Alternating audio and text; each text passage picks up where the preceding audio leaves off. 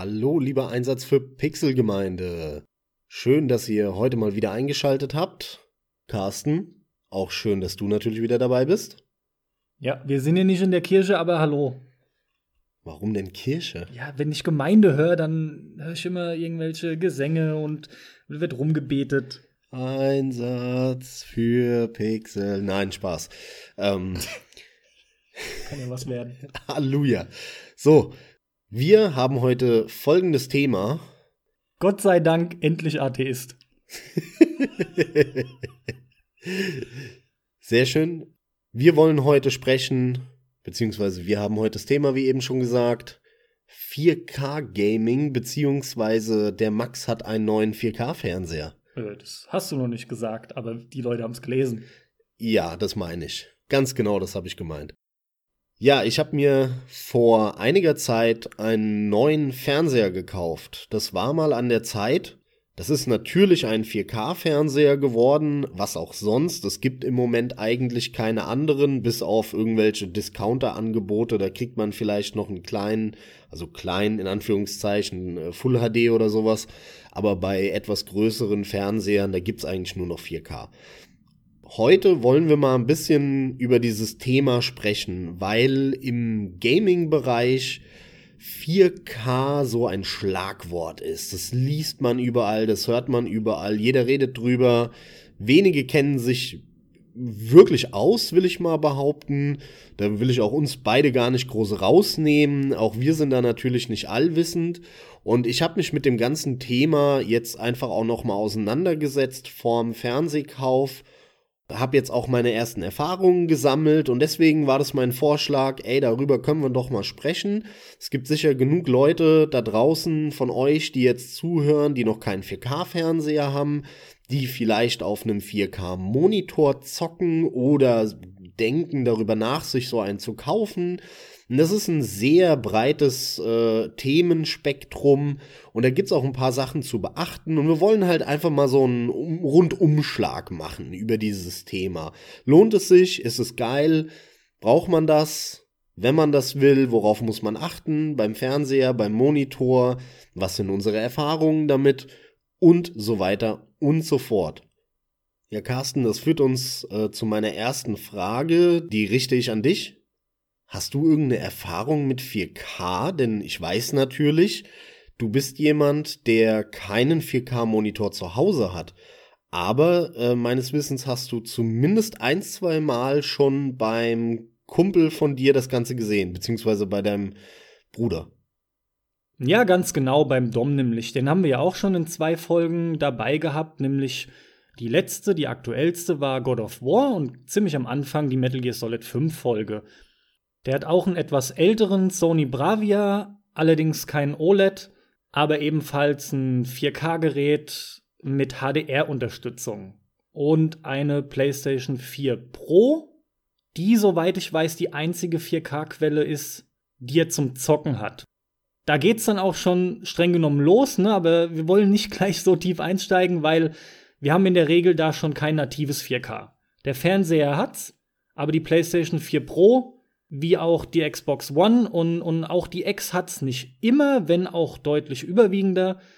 Ähm, äh, verschiedene Verfahren. Im Falle von der PlayStation 4 Pro ist es ja das Checkerboard-Rendering. Aber bevor ich da jetzt zu weit aushole, da beginnt's halt für mich schon. Das ist das Erste, was mir dazu einfällt, wenn ich 4K höre. 4K beziehungsweise UHD, diese Schlagwörter im Marketing wenn du dir heute eine Klotze holst oder einen Monitor fasst, geht's nur noch darum. Das soll natürlich alles massiv gepusht werden, ist auch ganz normal. Aber wenn ich mir einfach Material anschaue oder auch als PC-User, generell auch alle, die ich kenne mit einem PC, was du benötigst an Leistung, um tatsächlich in 4K zu spielen, zumindest aktuellere Titel, weil natürlich läuft jedes Spiel, was grafisch nicht besonders anspruchsvoll ist, ohne Probleme dann in nativem 4K am Rechner. Aber du weißt, worauf ich hinaus will. Da haben wir dann die Probleme. Es ist einfach in meinen Augen noch überhaupt nicht wirklich im Massenmarkt angekommen. Wir sind halt mitten im Push. Nur die wenigsten können es wirklich nutzen. Und vor allem die Konsolen, mal abgesehen von der X, die sind da noch überhaupt nicht. Was meine persönlichen Erfahrungen jetzt dazu dann angeht, weil wir schon auf den Dom zu sprechen kamen, ist es so, dass man trotzdem einen Riesenunterschied selbstverständlich sieht, auch auf der PlayStation 4 Pro. Du nimmst diesen Auflösungsunterschied halt einfach wahr. Und trotz Checkerboard Rendering, gut, beim Fernsehen ist auch noch immer viel dazwischen geschaltet, der tut noch sein Übriges, ne, um das Bild ein bisschen aufzuhübschen. Aber du siehst einen klaren Unterschied, das schon. Und sieht durchaus nett aus, muss ich schon sagen. Damit hast du so ein bisschen das Fazit vielleicht auch äh, ähnlich, wie ich es vielleicht ziehen würde, vorweggenommen. Das ist nett und das sieht man auch, wenn man, ich sag mal, scharf sieht und keine Brille braucht, dann sieht man das. Aber ganz ehrlich, meine Erfahrung jetzt nach diversen Wochen und Monaten, das ist kein brachialer Unterschied. Wenn man einen geilen Full HD Fernseher hat oder wenn man einen 4K Fernseher hat, der sehr gut ein Full HD Bild skaliert auf die hohe Auflösung, dann ist der Unterschied, ich will's mal so sagen, marginal. Der ist nett, das ist cool, es ist noch mal ein bisschen schärfer, aber hier wird ganz klar mit diesem Marketingbegriff versucht, neue Produkte zu verkaufen, Mal ganz abgesehen davon, dass es äh, viele Sachen auch noch gar nicht in 4K gibt und das meiste natürlich in HD ist oder Full HD. Noch ein paar Stichwörter, die wieder gefallen sind. Marketing, Begriffe, mit denen um sich geschmissen wird. Wir reden so oft von HD, Full HD, jetzt UHD bzw. 4K. Wollen wir dann nicht mal allem voran ein bisschen Licht ins Dunkel bringen? Aus Erfahrung wissen wir einfach inzwischen, dass wir viele Zuhörer haben, die nicht automatisch jede Auflösung wissen. Ja, einfach mal, wie gesagt, bisschen Licht reinbringen, das Ganze beleuchten. Können wir gerne machen. HD ist ja so das Schlagwort, das wird auch manchmal übergreifend benutzt. Äh, streng genommen ist ja Full HD ja ein Unterteil von HD. HD ist ja so der Überbegriff, eigentlich für alle Auflösungen, die höher sind als diese Standardauflösung, die man früher hatte. Früher hatten die Fernseher 576 Zeilen und ähm, heute nennt man eigentlich alles HD, was höher ist. Und diese 576 Zeilen von früher, das nennt man auch häufig SD heute, so für Standard Definition, obwohl das eigentlich falsch ist, weil heutzutage ist es nicht mehr die Standard Definition. Ja, damals war SVGA schon eine HD, aber das ist natürlich ja. immer einfach in dem Moment, wo wir gerade zeitlich stehen. Ne? In, in zehn Jahren sieht die Sache wieder anders aus, klar. Ganz genau. Ganz genau. Bei HD war es dann, als es kam, gab es diesen Begriff HD Ready. HD Ready war ein schwammiger Begriff, der war auch äh, nicht ganz klar definiert. Da gab es äh, Monitore und Fernseher, die haben dann Auflösungen von 1024 mal 768 Zeilen gehabt. Ähm, und die wurden als HD klassifiziert. Und es gab aber auch diese ich nenne es mal klassische HD-Ready-Auflösung von 1280 mal 720 Bildpunkten. Also ähm, auch hier, für die, die es nicht wissen, aber ist natürlich klar, ist einmal die horizontale und einmal die vertikale und wie viel Pixel, Zeilen beziehungsweise Spalten da äh, eben in dem Monitor verbaut sind, sozusagen. Der nächste Schritt war dann das Full HD, äh, über das heute auch immer noch äh, viel geredet wird. Und ähm, das ist heute, würde ich sagen, SD, also die Standard Definition. Ähm, mit Abstand das meiste, was es heute so gibt, ist Full HD. Selbst auf den Konsolen würde ich mal jetzt so in den Raum äh, jetzt einfach mal reinwerfen. Ähm, da wird auch immer wieder viel diskutiert, aber da wird zwar nicht immer Full HD berechnet ähm, bei den Spielen auf der PlayStation 4 und auf der Xbox One und selbst am PC gibt es das manchmal noch, dass Leute unter Full HD spielen. Auf den Konsolen hört man dann immer mal so ja nur in 900p, also das heißt äh, in 900 Zeilen. Full HD würde ja eben eine Auflösung von 1920 mal 1080 Zeilen entsprechen. Das heißt über 100, eher 200 Zeilen weniger, wenn 900p. Das ist schon dann ein Unterschied, aber das würde ich sagen, ist so im Moment die, die Standardauflösung, Full HD. Minimale Ergänzung, das wird selten erwähnt, ist aber im Vergleich mit 4K nicht ganz uninteressant. Full HD ist die Auflösung, die 2K darstellt.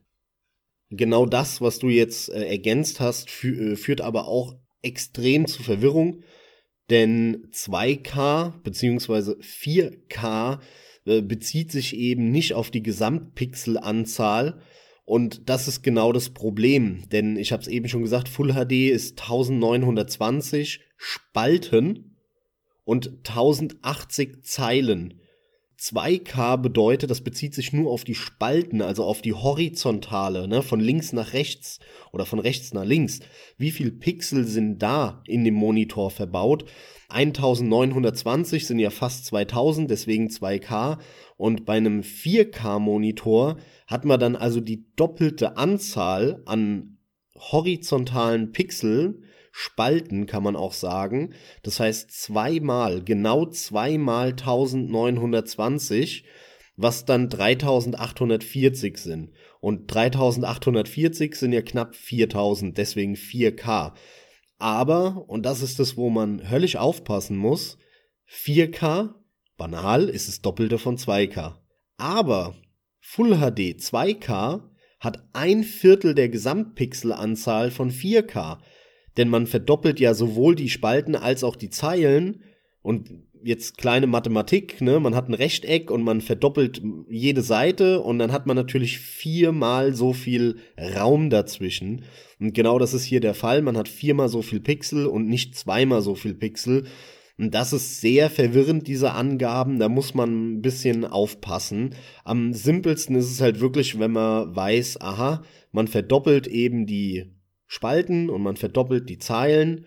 Und wenn man auf beiden Seiten eine Verdopplung hat, führt es zu einer Vervierfachung der insgesamten Anzahl an Pixeln.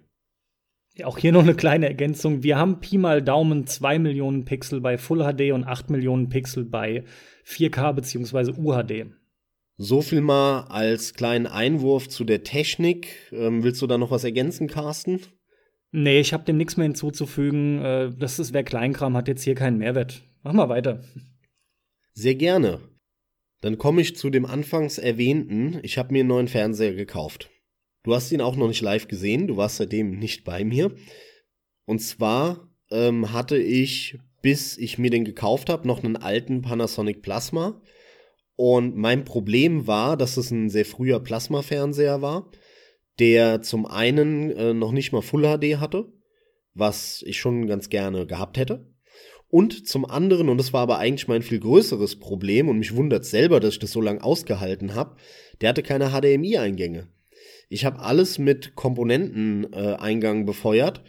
Das bedeutet, ich hatte da meine PlayStation 3 und früher auch meine Xbox 360 dran und die war natürlich über Komponente. Das war quasi, ich sag mal, das einzig analoge Übertragungssignal oder Anschlussmöglichkeit, mit der man HD-Bilder äh, auf einem analogen Weg übertragen konnte. Das sind so Synth-Stecker, die man vielleicht auch kennt von Lautsprechern oder von Verstärkern, diese rot-weißen.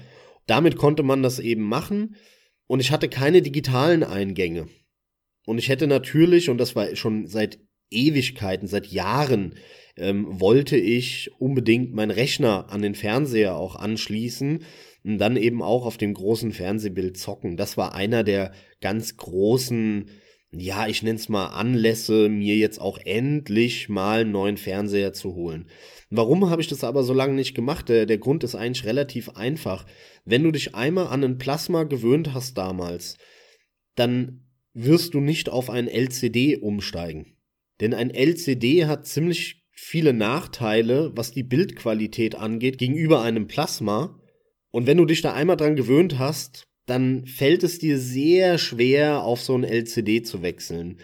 Die haben irgendwann mal so 2012, 11, irgendwie so um den Dreh, haben die einen richtig krassen Sprung gemacht. Da waren plötzlich die Schwarzwerte erheblich besser von den LCDs der Blickwinkel wurde sehr viel besser von den LCDs. Die Skalierung von niedrig aufgelösten Bildern auf eine hohe Auflösung, die der Fernseher hat, wenn du es dann auf der auf dem vollen Bild sehen wolltest, die wurde viel besser, aber trotzdem hat es immer noch nicht so guten Schwarzwert wie die meisten Plasmas gehabt und es war immer noch ein Riesenunterschied zu dem Blickwinkel. Und vor ein paar Jahren ähm, kamen dann die OLEDs, die sogenannten OLEDs. Auch hier vielleicht mal einen kurzen Einschub, ähm, was die Begrifflichkeiten angeht. OLED, da steckt das Wort LED drin.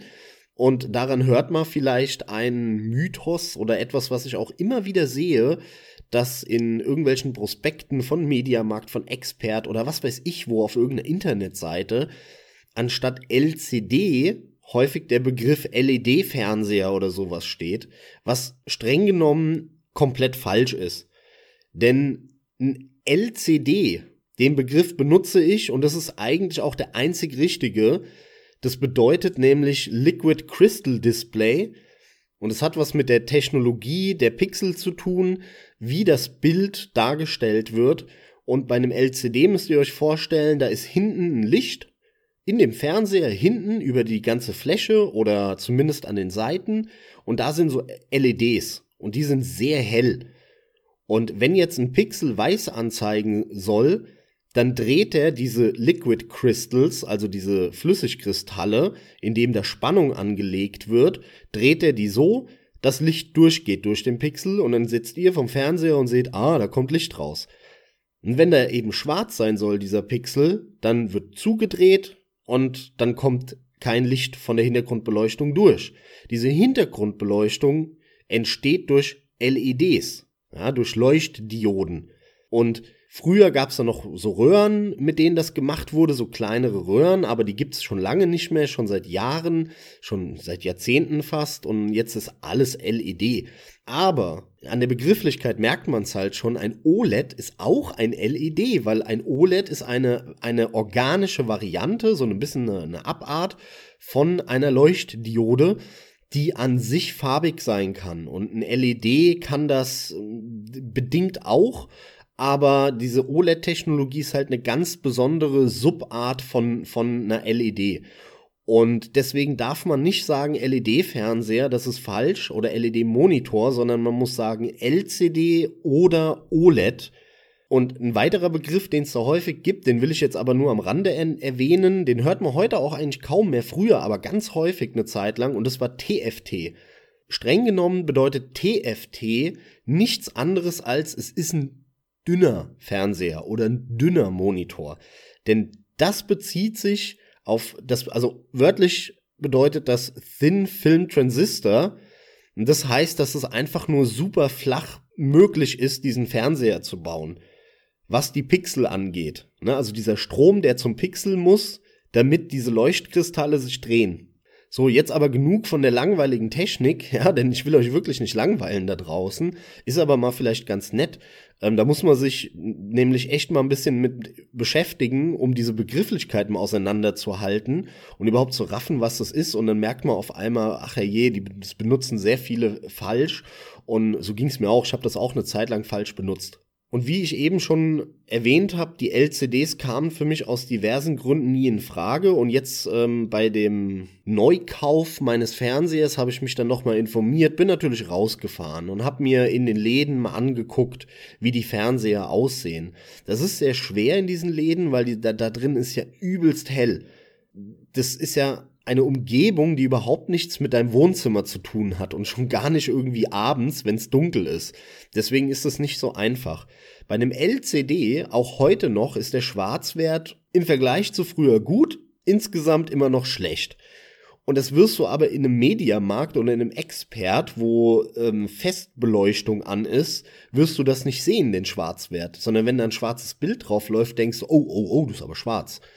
Besser geht's ja gar nicht. Wenn du aber zu Hause nachts im Dunkeln alle Lichter ausmachst und du wirst den Fernseher anmachen, dann fällt dir auf einmal auf, oh, das ist gar nicht schwarz, sondern das ist dunkelgrau. Ja, obwohl der jetzt ein schwarzes Bild anzeigt, beleuchtet der mein ganzes Wohnzimmer. Zwar nur ein bisschen, aber es ist eigentlich dunkelgrau und nicht schwarz. Ja, oder im schlimmsten Fall, wie es viele von euch kennen dürften, halt milchig. Ja, das wirkt so ein bisschen milchig, ganz genau. Das ist einer der großen Vorteile von dieser OLED-Technologie, weil da hat man nämlich keine Hintergrundbeleuchtung. Diese OLED-Technologie heißt quasi äh, in jedem Pixel, so ich sag's mal ein bisschen salopp, in jedem Pixel steckt äh, eine eigene LED, nämlich eine organische, so eine OLED, und äh, die erzeugt von sich aus Licht nach vorne raus und da ist nicht noch irgendein Leuchtkristall oder äh, Flüssigkristall oder irgend sowas dazwischen. Das bedeutet, wenn der Pixel aus sein soll, dann ist die Lampe aus. Und wenn die aus ist, kommt auch kein Licht durch. Und deswegen haben die OLEDs einen so tollen Schwarzwert. Und durch den Schwarzwert haben die auch noch so einen tollen Kontrast. Denn mittlerweile kann man die, das war früher häufig ein Problem bei OLEDs, sehr hell machen. Mein Fernseher hat jetzt so um die 1000 Lumen, knapp 1000, so 980, irgendwie so um den Dreh wurde da gemessen. Und hier kurz zur Erläuterung, Lumen ist das gleiche wie Candela, beziehungsweise, was der Schickimicki-Begriff ist, Nits.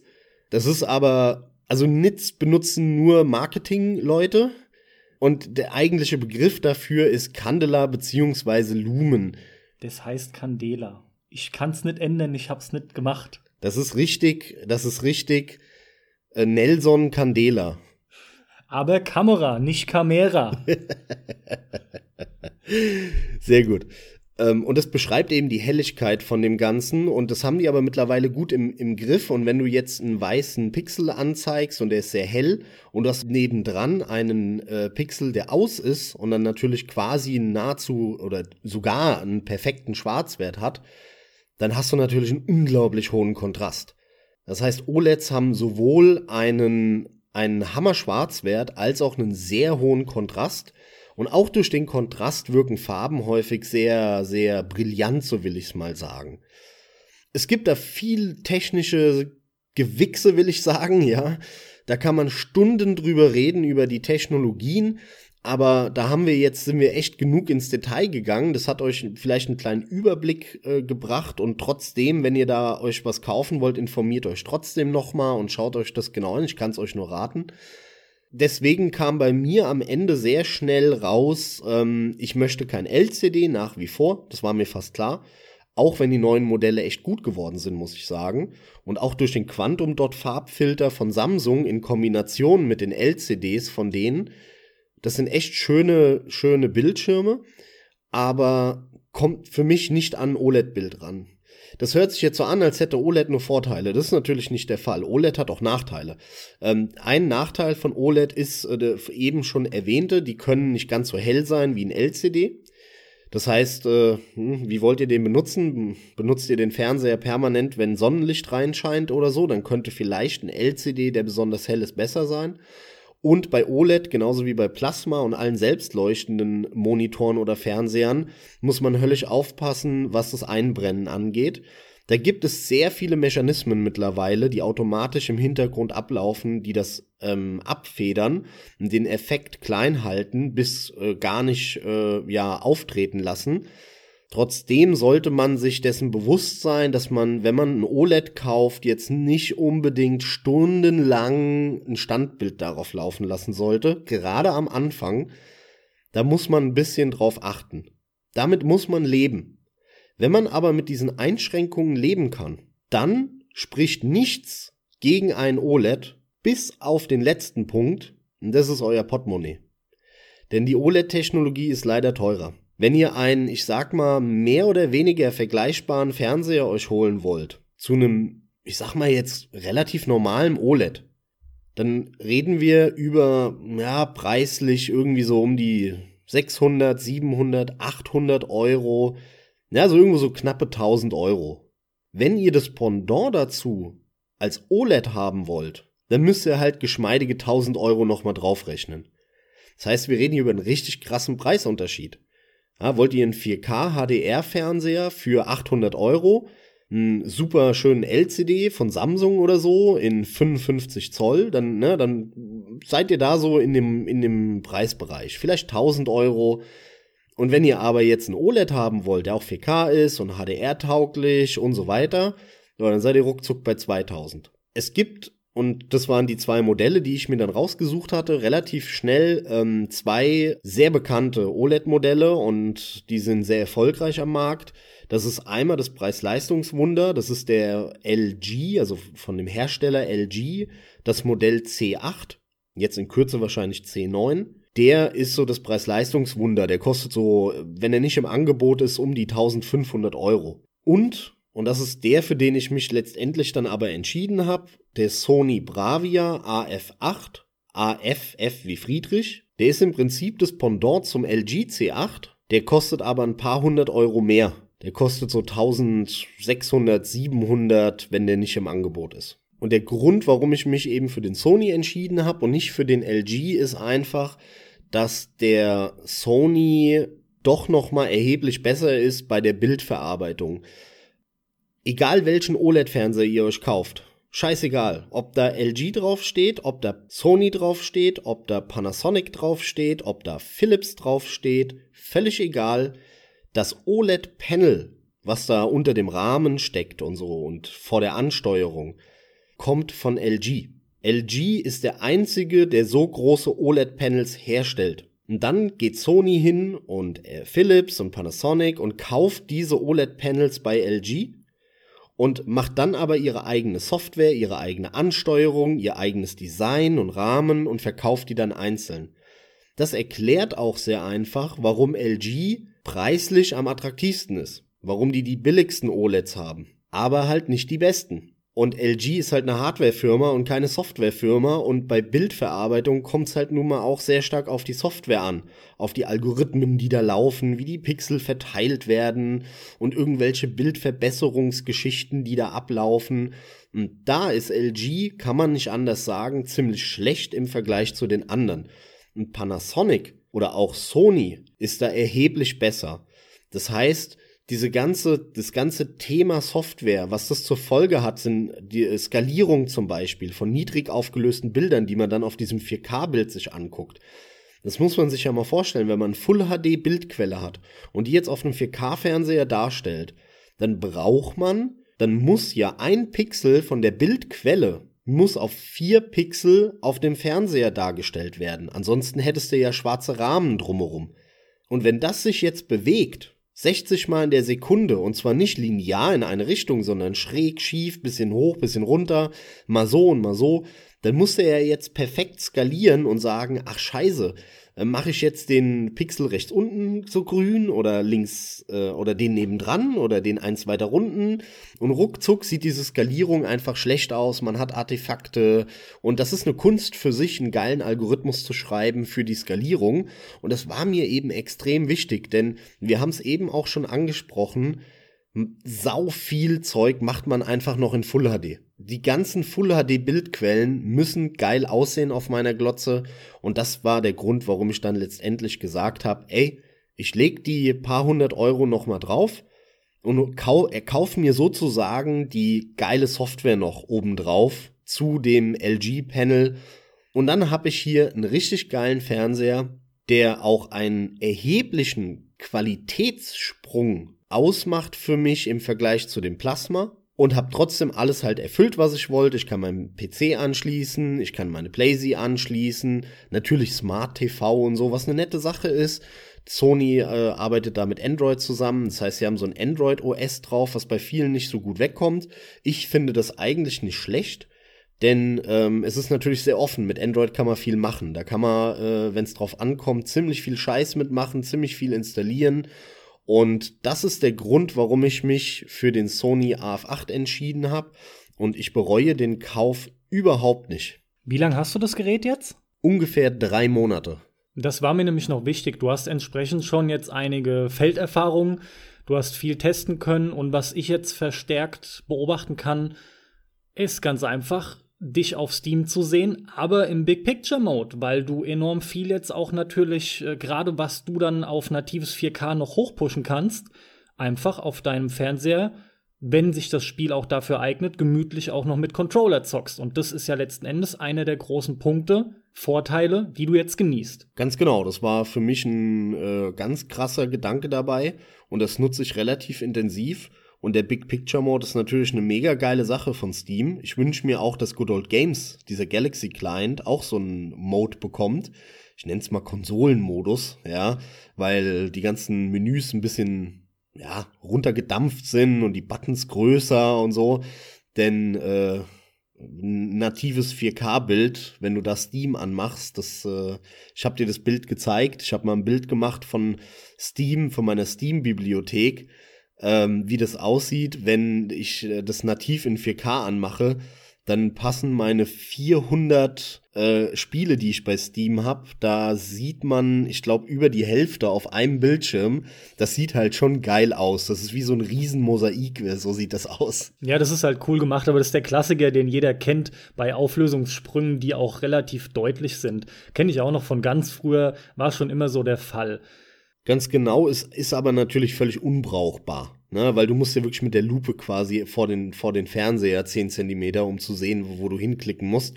Genau deswegen brauchst du dann hier eine Skalierung. Das muss irgendwie äh, größer sein. Und äh, vor allem ähm, brauchst du halt so eine Art Big Picture Mode, so einen Konsolenmodus.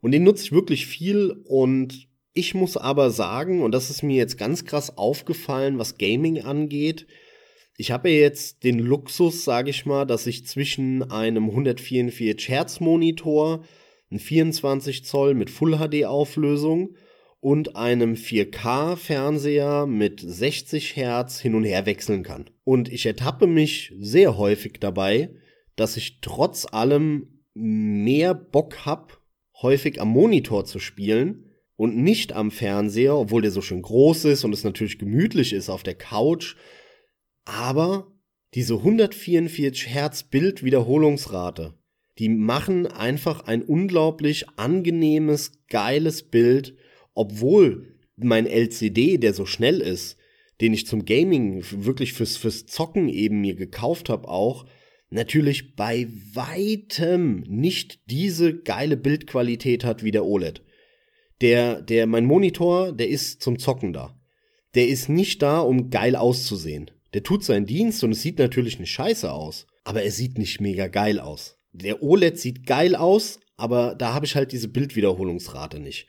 Und ähm, ganz häufig merke ich einfach, also alles, was schneller ist, irgendwelche Ego-Shooter, irgendwelche Rennspiele, Autorennspiele, ne, Fahrzeuge, irgendwelche Glider-Rennspiele, ganz viele Genres, die eben schnell sind, wo es richtig flott zur Sache geht, die will ich alle eigentlich am Monitor zocken und am Fernseher spiele ich nur langsame Spiele, Adventure, Point-and-Click-Adventure, ähm, irgendwelche so Telltale-Laberspiele. Das sind Spiele, die kann man mega geil am Fernseher dann spielen. Oder ein Walking Simulator. Ne? Alle Walking-Simulatoren habe ich jetzt in letzter Zeit auf meinem Fernseher gespielt, denn da brauchst du kein schnelles Bild. Das ist einfach, ja, das ist noch cool und es fühlt sich ein bisschen besser an, aber da ist es mir mehr wert, das eben gemütlich auf der Couch, auf dieser großen Leinwand, so will ich es mal nennen, zu zocken, auch in extrem geiler Bildqualität, weil es hat dann auch sowas Filmisches. Aber wenn ich jetzt ein Quake Champions anmache oder äh, keine Ahnung was, ja, nee, dann hocke ich mich an den Rechner, schön aufrecht, Maus und Tastatur vor mir und der flotte Monitor und alles ist flott und direkt und hat keine Verzögerung und so weiter das ist mir schon immer noch sehr viel wert und ich unterscheide im Moment sehr stark darin eben, was ich spiele und worauf ich spiele. Das hängt bei mir im Moment sehr stark zusammen. Und es ist natürlich interessant, weil jetzt äh, habe ich hier mal wieder einen ewigen Monolog gehalten. Der Carsten hat relativ wenig dazu gesagt. Du hast sowohl mit 144 Hertz als auch mit 4K eigentlich mit beidem relativ wenig Erfahrung. Ähm, aber ich glaube, du kannst dir vorstellen, wie krass der Unterschied ist, oder? Ich komme auf jeden Fall da dann auch direkt zu den bereits von dir genannten zwei Punkten zu sprechen.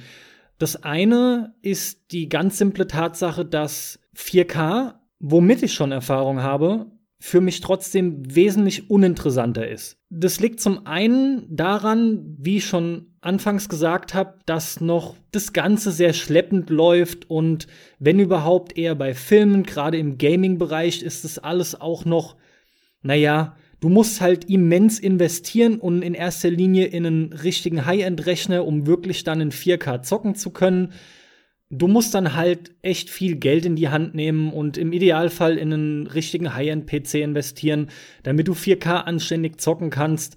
Kannst du vielleicht auch gleich noch mal was zu sagen in Bezug dann darauf, wenn wir uns vorstellen, oh Gott, oh Gott, 4K plus Frames jenseits der 60, denn, und da wird's für mich einfach deutlich interessanter, da ich nun mal fast ausschließlich spiele und relativ wenig Filme schaue. Zwar immer mal ganz gerne, aber dafür brauche ich einfach nicht besonders viel. Beim Spielen ist es mir auch allem voran wichtig, dass das Bild flüssig ist. Ihr wisst es, ich bin unter anderem ein leidenschaftlicher Rocket League-Spieler.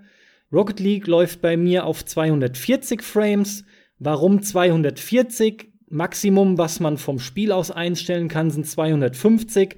Ist ganz einfach, es ist halt ein Vielfaches von 60, was sich ganz einfach in der Art und Weise, wie das Bild dargestellt wird, auswirkt. Für mich also allein schon wegen dieses einen Titels wäre es sehr interessant und deswegen ähm, für mich also allein schon wegen dieses einen Titels sehr interessant, ist es aber so, dass ich grundsätzlich versuche, nach Möglichkeit einiges an Titeln entsprechend trotzdem auf 120 Frames zu spielen, auch wenn ich auf einem 60 Hertz Monitor spiele.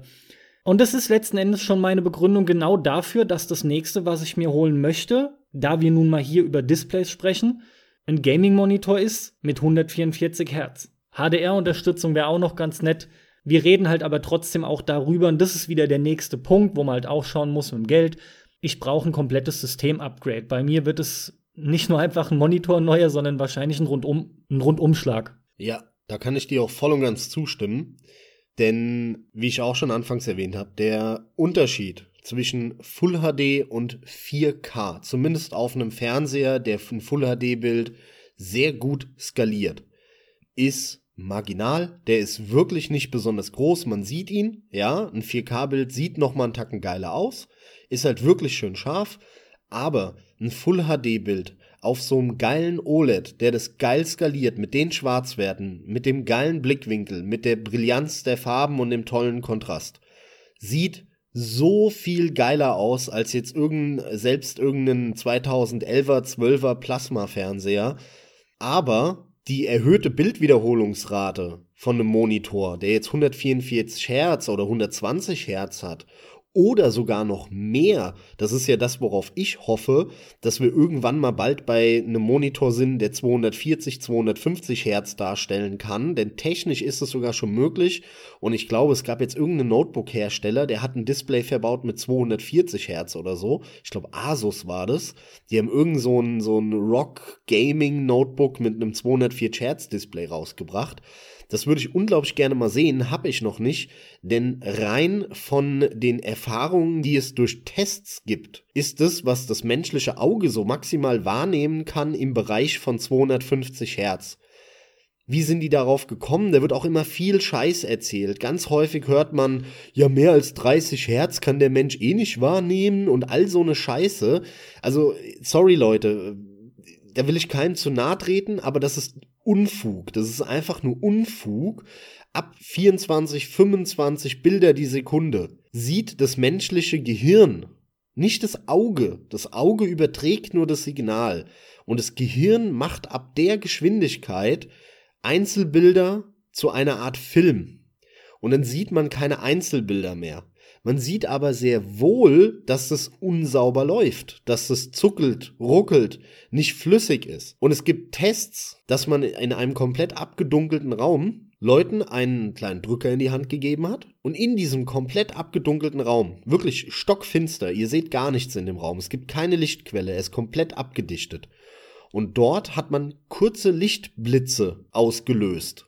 Und der Proband, der in diesem Raum sitzt, muss, wenn er einen Lichtblitz sieht, kurz den Knopf drücken. Jetzt muss man dazu sagen, Unterschiede, ganz kurze von Farbwerten, ob das jetzt ein bisschen helleres Grün oder ein bisschen dunkleres Grün ist, die nimmst du schon ab 120 Hertz oder so nicht mehr wahr. Die, die meisten wahrscheinlich schon ab 60 Hertz. Weil das sind so feine Unterschiede, die nimmt dein Auge durchaus wahr aber dein Gehirn rattert da einfach drüber. Dein Gehirn sagt, ah, ist wohl ein Lesefehler oder so, oder ein Schreibfehler, ne? Und rattert da einfach drüber und dein Gehirn macht den Farbwert gleich. Aber wenn man das extrem nimmt, die Extrempunkte, und das ist ja total hell und total dunkel, dann reden wir halt über irgendwie 250 Hertz, denn ab einer Lichtblitzlänge von 5 Millisekunden haben die Probanden nicht mehr geklickt. Wenn das 10 oder 20 Millisekunden war, dann haben sie immer noch geklickt, aber ab 5 Millisekunden und runter, so ungefähr, da haben sie nicht mehr geklickt. Das heißt, das haben sie nicht mehr wahrgenommen. Selbst in einem stockfinsteren Raum, obwohl du einen extrem hellen Lichtblitz hast. Weil dein Gehirn in dem Moment, dein Auge nimmt es trotzdem wahr. Auch das ist Quatsch, ja? Wenn da einer sagt, dein Auge nimmt es nicht wahr, dein Auge nimmt es sehr wohl wahr. Aber dein Gehirn verarbeitet das Bild und sagt dann, nö, Fehler. Und dann siehst du den Blitz nicht, sondern dein Gehirn sagt, nö, das war dunkel. Das muss irgendein Fehler, ein fehlerhaftes Signal vom Auge gewesen sein oder sowas. 5 Millisekunden kann man jetzt umrechnen, sind ungefähr 250 Hertz. Und das heißt, ab da dürfte man wirklich mit dem menschlichen Gehirn und dem Auge und dem menschlichen Körper keinen Unterschied mehr wahrnehmen und keine Nachteile mehr haben durch äh, irgendeine schlechte Wiederholungsfrequenz, eine Bildwiederholungsfrequenz. Und das ist eigentlich ein Ziel, da habe ich mega Bock drauf, da bin ich sehr gespannt und es ist in greifbarer Nähe, bald sind wir da angekommen und äh, deswegen eben genau dein Punkt, ich empfehle dir auch, da der Unterschied, was 4K angeht, nicht besonders groß ist meiner Meinung nach, Allerdings eine Einschränkung kommt natürlich auf die Größe des Displays an. Ne? Also ein Monitor mit 24 Zoll den in 4K zu kaufen, ist meiner Meinung nach rausgeschmissenes Geld. Denn du siehst den Unterschied da wirklich nicht. Bei einem 55 Zoll Fernseher, der ist schon relativ groß, da ist es sichtbar.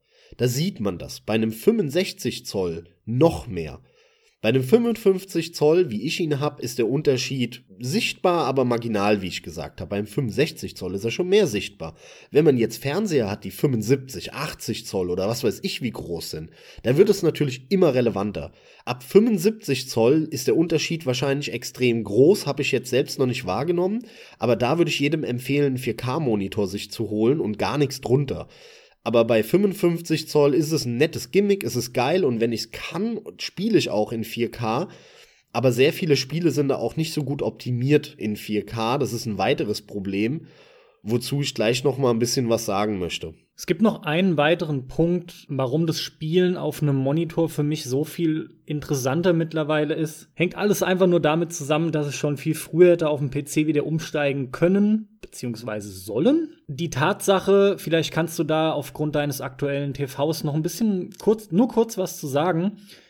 Die Tatsache, dass halt Fernseher im Vergleich zu normalen Monitoren, die du am PC benutzt, so unheimlich viel Software geschaltet haben, kommt natürlich auch immer auf den spezifischen Fernseher dann an.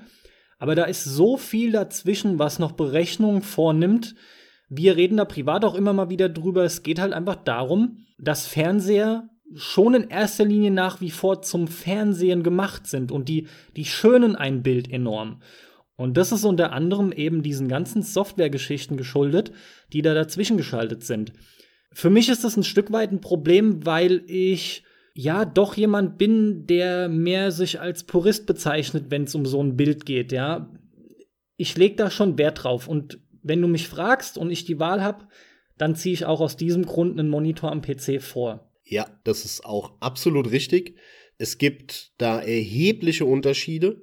Die Hersteller geben es leider so gut wie nie an. Ähm, das, was du angesprochen hast, nennt man den Input-Lag, also den Lag, den das Bild quasi hat zwischen das Signal geht hinten in den Monitor rein oder in den Fernseher, bis das Bild ist jetzt zu sehen. Diese Zeitdifferenz, die wird beschrieben durch diesen sogenannten Input-Lag. Und wenn du natürlich jetzt mit dem Controller oder mit der Maus irgendwas machst und das Signal geht dann ja durch das USB-Kabel in den Rechner, da geht das Signal durch den Prozessor. Der Prozessor verarbeitet das Signal. Der schickt es dann an die Grafikkarte, das Signal wieder raus zum Monitor oder zum Fernseher. Der berechnet das, was jetzt von wo sich nach wo schiebt und dann zeigt es an. Das ist ja die Kette und die hat sehr wohl eine nicht zu vernachlässigende Zeitspanne. Und wir reden heutzutage, wenn du den Gaming-Monitor holst, jetzt wirklich einen, der für Gaming gemacht ist, der dann auch ein schnelles Panel hat, ein 144 Hertz Panel oder ein 120 Hertz Panel, da reden wir von Input-Lags, die definitiv unter 10 Millisekunden sind. Die gehen auch so, die sind auch um die 5 Millisekunden. Das ist eine Zeitspanne, die wirst du nicht wirklich wahrnehmen. Das ist fast unmöglich, die wahrzunehmen. Bei einem Fernseher sieht das Ganze aber völlig anders aus. Es gibt fast keine Modelle am Markt, die einen im Gaming-Modus, da muss man jetzt auch nochmal unterscheiden, denn genau dafür ist der Gaming-Modus nämlich da, den musst du anmachen. Denn ansonsten hast du einen extrem hohen Input-Lag. Mit ausgeschalteten Gaming-Modus hast du bei meinem Fernseher, bei dem Sony AF8, irgendeinen Input-Lag von 60, 70, 80 Millisekunden. Das spürst du brutal. Das spürst du an der Maus, das spürst du am Pad. Generell, wenn ich den Gaming-Modus anmache, dann sagen diverse Tests im Internet, wo ich nicht genau weiß, wie stichhaltig die sind, ja, aber dann sagen die aus, dass der ungefähr um die 40 Millisekunden hat an Input-Lag. Immer noch. Immer noch 40 Millisekunden und das ist durchaus etwas, was du sehr wohl spürst. Ja, also so 40, 50, so ich sag mal allgemein um die 50 Millisekunden. Das ist für viele nicht wirklich spürbar. Wenn du aber darauf trainiert bist und du es schneller gewohnt bist, dann merkst du das sehr wohl. Du, es gibt aber im Moment kaum Fernseher, die halt Richtung 10 Millisekunden oder so gehen im Gaming-Modus. Äh, ich sag mal, das wäre dann der Bereich, wo es quasi unmöglich ist, es noch zu spüren. Aber auch da ein bisschen mit Vorbehalt, denn du hast ja wieder die, die Verkettung an, an Verzögerungen. Denn auch hier hast du natürlich, wenn du das Pad von der PlayStation 4 in der Hand hast, drückst du. In dem Moment rattert der Strom durch das Pad zu dem Wireless-Modul. das wird übertragen über eine Verzögerung wieder beim, beim äh, Bluetooth zur PlayStation. Da rattert das Signal wieder durch die Grafikeinheit beziehungsweise durch den Prozessor zur Grafikeinheit und von dort wieder zum Bildschirm und dann, ne, also du hast eine riesen Verkettung da und du bist bei dieser Verkettung eben ruckzuck bei 100 Millisekunden. Und das merkst du natürlich brutal, wenn du 100 Millisekunden Verzögerung hast. Ich meine, äh, ja, das, das ist etwas, äh, wenn du wirklich ähm, ein schnelles, flüssiges Spielerlebnis haben willst, dann ist das viel zu viel. Allem voran in kompetitiven Games völlig auszuschließen, also undenkbar. Deswegen wird es auch, werden da auch nie TVs benutzt, ja. Die werden nur noch höchstens gezeigt, um das Geschehen groß rüberzubringen für die, für die Masse, die dabei ist. Das war's auch. Tatsächlich sprach ich aber nicht vom Input-Lag, aber gut, der Punkt ist ein weiterer Punkt, an den ich jetzt gerade erstmal noch nicht gedacht hatte, obwohl er omnipräsent ist. Jedes Mal, wenn man wechselt, kriegt man das mit.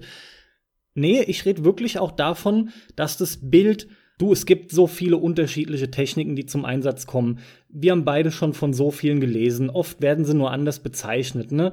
Äh, Pixel-Shifting, so ein Gedönse, weiß der Geier was. Es gibt so viel Zeug wie irgendwelche Farbinformationen neu aufbereitet werden und, und, und. Also mir ging es ganz bewusst ums Bild und nicht um irgendein Leck, ja. Also auch das Bild wird oft einfach weicher gemacht, so abgerundet quasi. Und auch hier kriegst du dann eben weniger das native, echte Bild, sondern auch ein, ich möchte sogar halt schon sagen, verfälschtes. Ja, aber da hast du die gleiche Diskussion wie bei Lautsprechern. Ähm, wenn ich persönlich die Möglichkeit hätte, ein geschöntes Bild ähm, in der Geschwindigkeit zu haben, würde ich sofort Ja sagen. Das ist wie bei Lautsprechern. Die Leute, die sich Studioboxen kaufen und sagen, nur voll die geile Qualität, ja, da haben die auch nicht Unrecht mit. Die Qualität ist natürlich geil, weil Studioboxen sind dafür gemacht, jede Frequenz gleich laut auszugeben. Das ist aber Quatsch, wenn du einfach ein geiles Musikerlebnis haben willst. Denn dein menschliches Gehör funktioniert so nicht. Dein menschliches Gehör macht zum Beispiel, beziehungsweise dein Gehirn auch hier wieder, ne? Nicht dein Ohr. Dein Ohr überträgt einfach nur die Signale, sondern dein Gehirn erhöht zum Beispiel Frequenzen um die 1000 Hertz. Denn Menschen sprechen in einer Frequenz ungefähr um die 1000 Hertz. Das heißt, eine gut ausjustierte ähm, Lautsprecheranlage, die ist so gemacht, dass die mittleren Frequenzen um 1000 Hertz etwas leiser sind als andere Frequenzen. Deswegen hat man häufig bei einem Equalizer auch diesen, diesen Bogen, dass die Höhen höher sind und die Bässe und die Mitten etwas weiter unten. Denn für dich persönlich hört es sich dann gleichmäßiger an. Deswegen, da muss man vorsichtig sein. Die Frage ist, was ist die Anwendung? Aber ich habe sehr viel lieber ein geiles Bild und auch ein geschöntes Bild, aber im Moment muss ich mich halt entscheiden, will ich ein schnelles Bild oder will ich ein geschöntes Bild? Und dann nehme ich im Moment das, das schnelle Bild. Hier ist halt für mich die Frage, inwiefern geschönt in Ordnung geht. Es gibt auch am Fernseher eine Art Blur, den du einschalten kannst, zuschalten kannst, den würde ich genauso ausschalten wie auch in den Blur-Einstellungen am PC, in, in, den, in den normalen Grafiksettings. Ja, natürlich, klar, das kommt im Detail dann auf den Effekt an, da gebe ich dir ja vollkommen recht. Ich will damit aber nur sagen, dass ähm, nicht jede Berechnung, die da stattfindet, die so ein Input-Lag verursacht, die das Bild nachbearbeitet, schlecht ist, sondern die meisten davon sind sogar ziemlich gut und führen zu einem geileren Bild, dass du das Bild schöner findest. Okay, da sind wir auch gleicher Meinung. Und dann hattest du eben noch angesprochen, ähm, wie kann man denn über Kabel, über die Anschlüsse 4K auch unter Umständen in höheren äh, Bildwiederholungsraten als 60 Hertz darstellen. Das kann ich dir im Moment sehr genau beantworten, denn ich habe es tatsächlich erst vor ein paar Tagen wieder recherchiert und der Anlass war die äh, jetzige CES in Las Vegas. Denn ähm, lustigerweise hat HP, der Hersteller, dort einen Big Picture Gaming Monitor vorgestellt mit 65 Zoll Größe und das ist natürlich krass. Ja. Und das ist ein 4K-Display äh, mit 1000 äh, Candela und das ist natürlich auch ultra hell. Der unterstützt auch HDR und, und so weiter und so fort. Und, und jetzt kommt der entscheidende Punkt, der hat 144 Hertz. Das heißt, wir haben einen 4K-Monitor, der 144 Hertz schnell ist bei der Bildwiedergabe. Und jetzt kommt der Kasus Knacktus an dieser Geschichte. Dieser Fernseher hat, wenn ich mich recht erinnere, fünf Eingänge. Und das ist viermal HDMI 2.0 und einmal DisplayPort 1.4. Und HDMI 2.0 ist in der Lage, maximal ein 4K-Bild in, in 60 Hertz darzustellen. Und DisplayPort 1.4 ist maximal in der Lage, ein 4K-Bild ohne Reduzierung der Qualität, ne, sondern ein reines, richtiges 4K-Bild maximal in 120 Hertz darzustellen. Es gibt schon einen neuen HDMI-Standard und das müsste 2.1 sein und dieser ist dann in der Lage, wirklich ein 4K-Bild auch in 144 Hertz darzustellen. Und den brauch, bräuchte man dafür. Das Wahnsinnige an diesem, ich kann es nicht anders sagen, schwachsinnigen Produkt ist, hier kauft man, wenn man den jetzt wirklich zum UVP kauft, für 5000 Dollar einen Bildschirm, den man nicht nutzen kann, weil die Anschlüsse, die da dran sind, alle kein 4K-Bild in 144 Hertz unterstützen. Wie kann irgendeiner auf dieser Welt so dämlich sein und sich diesen Monitor kaufen? Denn wenn ich schon, wir reden hier nicht von 200 Euro, sondern wir reden hier von 5000 Dollar. Wenn ich so viel Geld in die Hand nehme und dann kann ich es noch nicht mal nutzen, das ist vollkommen hirnrissiger Schwachsinn, dieser Monitor. Und damit ist deine Frage auch beantwortet.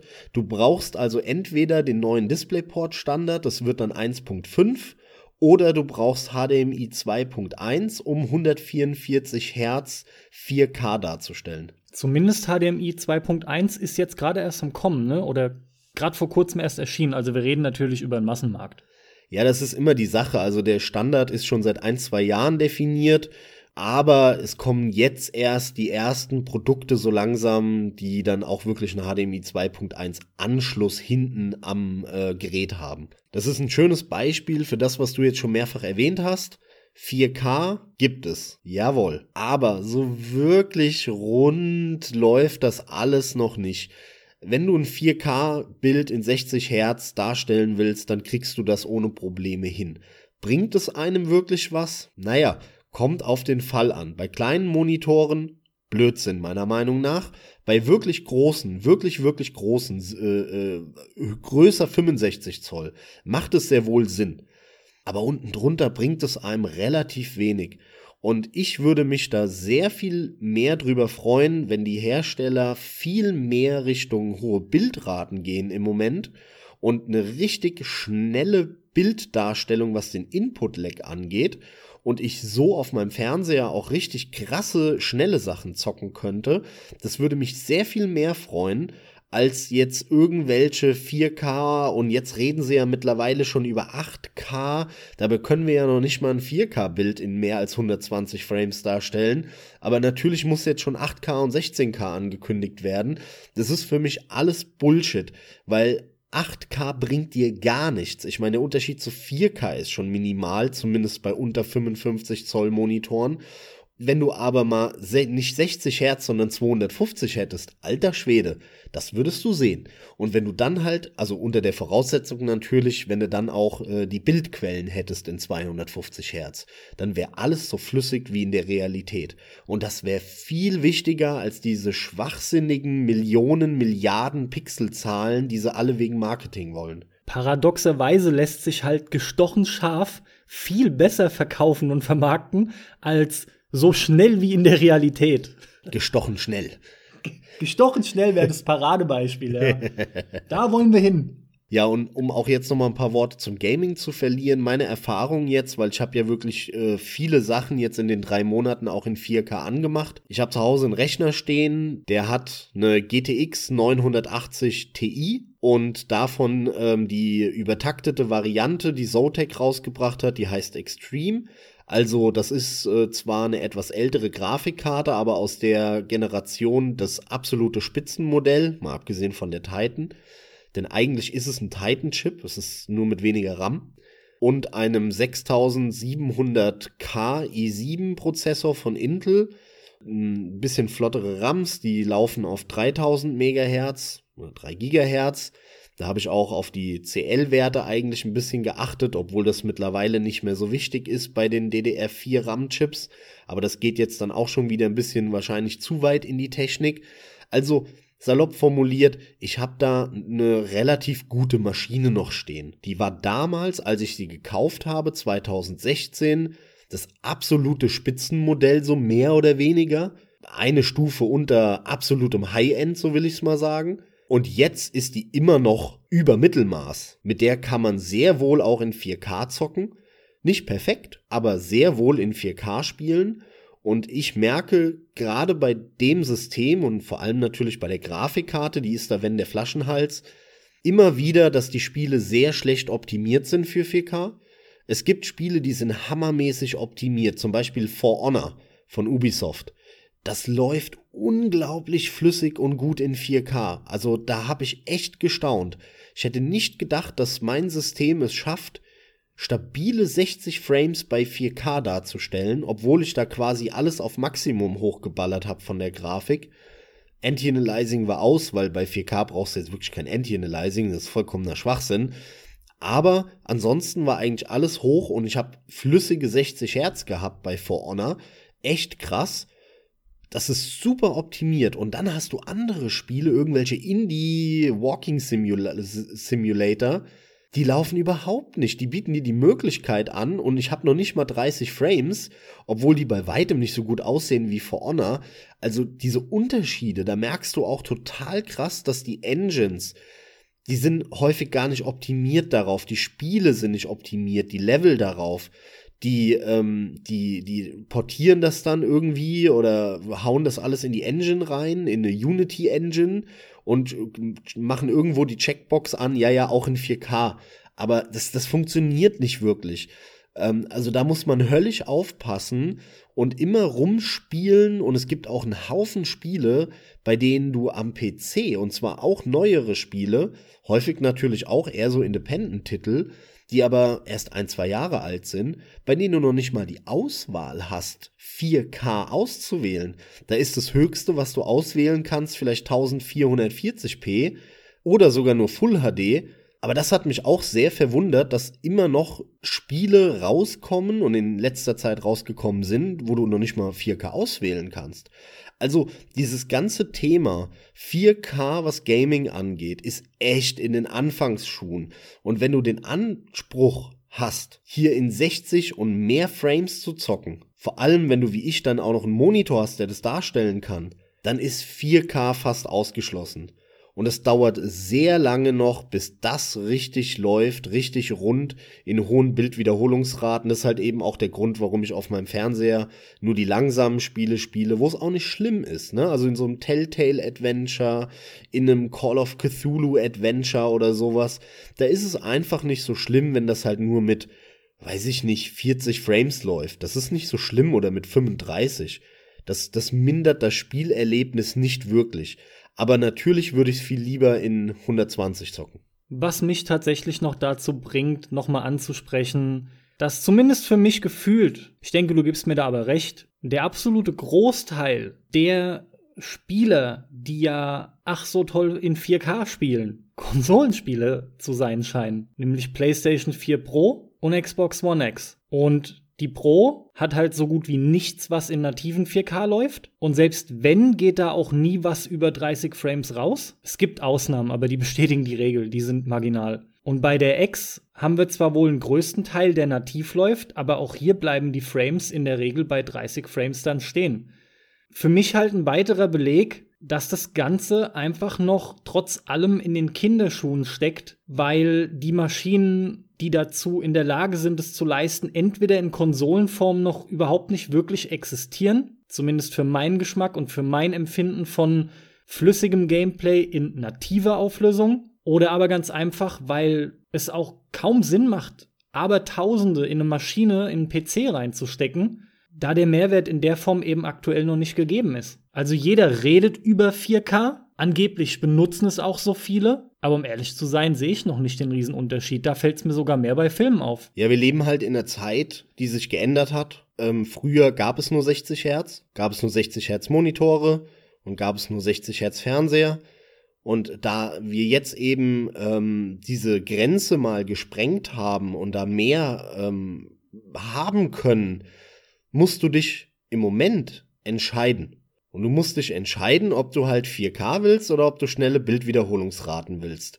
Aber das eine schließt das andere leider ein bisschen aus, denn, ähm, oder es schließt es sogar eigentlich komplett aus, denn beim Fernseher hast du gar nicht die Möglichkeit, irgendwie ein 4K-Panel mit 144 Hertz dir zu kaufen. Das gibt es nämlich im Fernsehbereich noch gar nicht, bis auf diesen äh, Big Picture Gaming Kladderadatsch, den der HP vorgestellt hat.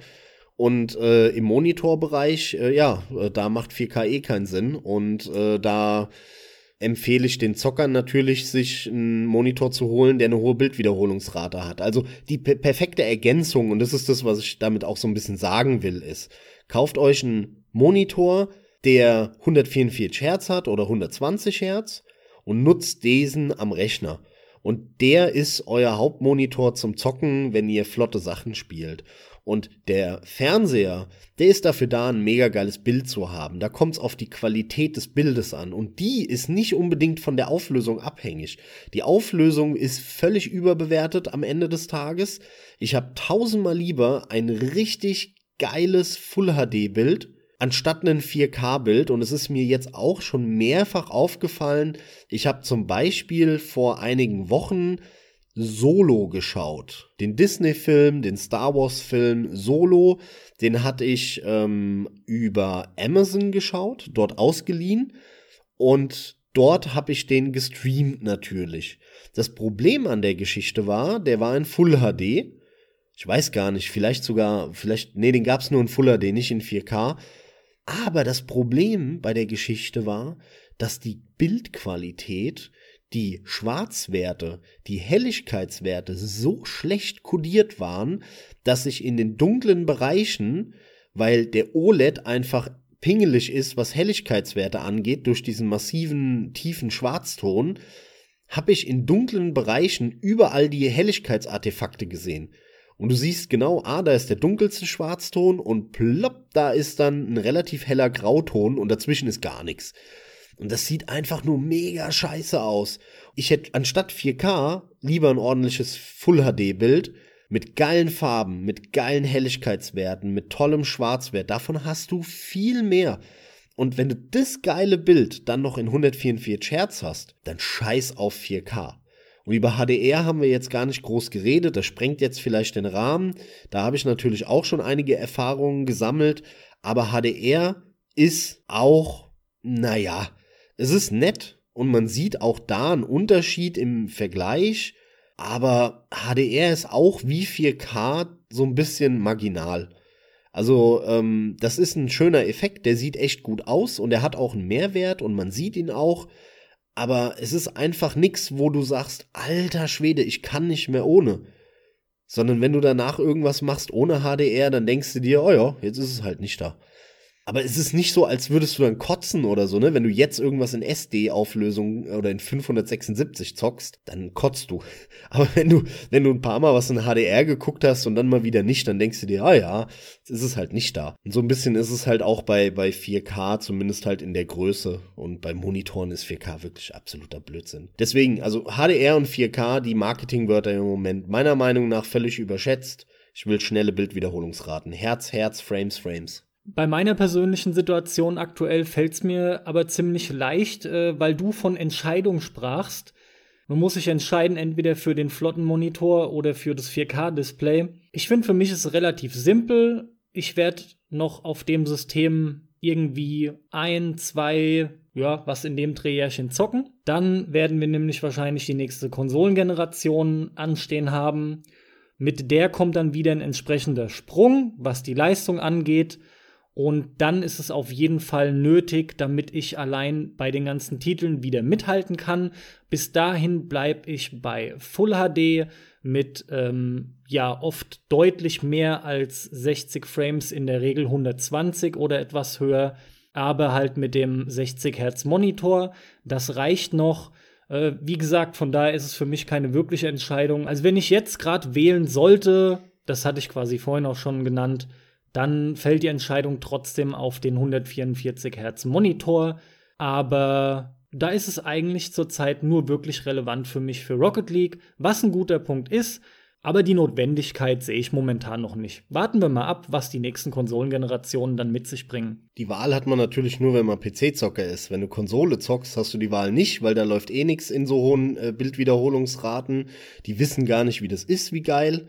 Und äh, da hast du natürlich nicht die Wahl, sondern da kannst du dann eh nur 4K nehmen. Was das angeht, bin ich halt tatsächlich mal gespannt. Microsoft hat ja schon gut vorgelegt mit der One X. Gerüchten nach soll ja die nächste Xbox irgendwie das absolute Powerhouse werden, aber hey, soll das nicht jede neue Konsole, die kommt, werden? Warten wir es mal ab. Es ist, soweit ich weiß, nach wie vor nur ein Gerücht. Oder du hast ja auch nichts weiter mitbekommen, denke ich. Ja, das kursierte natürlich so ein bisschen durch die Presse. Äh, da könnte was dran sein, wenn ähm, es richtig ist, dass ähm, die neuen Konsolen werden ja mit Sicherheit wieder von AMD die Hardware bekommen, also GPU und CPU. Und dort gibt es sehr wohl einen neuen Sprung, nämlich den in die 7 Nanometer Fertigung will da gar nicht aufs Detail eingehen, weil was da jetzt wie viel Nanometer hat und woran das jetzt gemessen wird, das ist so ein bisschen wie damals diese 16-Bit-Diskussion, ja. Aber was ist denn 16-Bit? Ja, irgendeine Anbindung an RAM und so, ne? So ist es ein bisschen bei diesen 14 Nanometer, 12 Nanometer, 7 Nanometer Prozessorgewichse. Das ist aber trotzdem ein relativ großer Sprung auf diese 7 Nanometer Fertigung, die zumindest möglich ist wenn die diese Technologie verbaut haben, was so sehr hochwahrscheinlich ist, dann wird es wahrscheinlich auch ein sehr großer Sprung werden, was die Leistung angeht. Aber auch hier wieder, Leute, Vorsicht, lasst euch nicht voll labern. Die werden die Power wieder nutzen, um geile Lichteffekte zu machen, um schönere Texturen und mehr Polygone und vor allem natürlich, um irgendwelche Echtzeit- äh, mit Tracking-Sachen laufen zu lassen, die in der nächsten Konsolengeneration wahrscheinlich checken, dass du gerade in der Mission bist und wahrscheinlich gerade eine Feuerwaffe benötigst in dem Rollenspiel und dann wird eingeblendet, möchtest du jetzt nicht für diesen Gegner die neue Feuerwaffe kaufen für 1,99? Also da mache ich mir keine Hoffnung. Ich freue mich, wenn es so kommt, aber ich mache mir keine Hoffnung. Die Wahrscheinlichkeit ist am größten, behaupte ich, das wird weiter in 30 Hertz oder in 30 Frames laufen, die Spiele, und maximal in 60 und das geht nicht darüber hinaus. Aber die Grafik wird halt schöner werden. Ja, das ist auch genau der Punkt, auf den ich ursprünglich hinaus wollte. Aber das zeigt die Erfahrung leider viel zu oft. Es wird so bleiben. Wir werden dann halt natives 4K tatsächlich endlich sehen, vermutlich auch andauernd. Und dann gibt's halt, wie jetzt bei Full HD, eine kleine Anzahl an 60 Frames Titeln und die überwiegende Anzahl mit 30 Frames wie gehabt oder weniger, weil, wie du schon richtig sagtest, es halt am wichtigsten ist, dass die Optik gepusht wird. Jetzt haben wir euch so lange vollgelabert über Technikkram. Du. Ja, besonders ich. Das musste aber mal alles raus aus meinem Kopf. Das war eine schöne Gelegenheit. Ich hoffe, es hat trotzdem dem einen oder anderen gefallen. Wenn es euch mega gut gefallen hat, äh, schreibt es gerne in die Kommentare, dann können wir vielleicht noch mal so eine Technikfolge machen, dann über Grafikkarten oder über Prozessoren oder was auch immer. Ich hoffe, ihr habt was mitgenommen. Wir haben euch vielleicht den einen oder anderen hilfreichen Tipp gegeben, wenn ihr im Moment auch auf der Monitorsuche seid, auf der Fernsehsuche. Und in dem Sinne bedanke ich mich wie immer fürs Zuhören und wünsche euch noch einen wunderschönen Abend, guten Morgen, gute Nacht, wann auch immer. Von mir an dieser Stelle einfach auch vielen Dank an euch alle, die ihr zugehört habt. Hier erst recht. Ich hoffe, ihr konntet viel mitnehmen. Max, vielen Dank an dich. Vielen Dank für diesen Hardware-Exkurs. Generell, wenn ihr gut findet, was wir machen, könnt ihr uns auch bei Patreon unterstützen. Gegebenenfalls wären wir auch in der Lage, sowas parallel zu produzieren. Aber in diesem Sinne war es das auch von mir. Ich bin ebenfalls raus. Viel Spaß beim Zocken. Macht's gut. Bis zum nächsten Mal.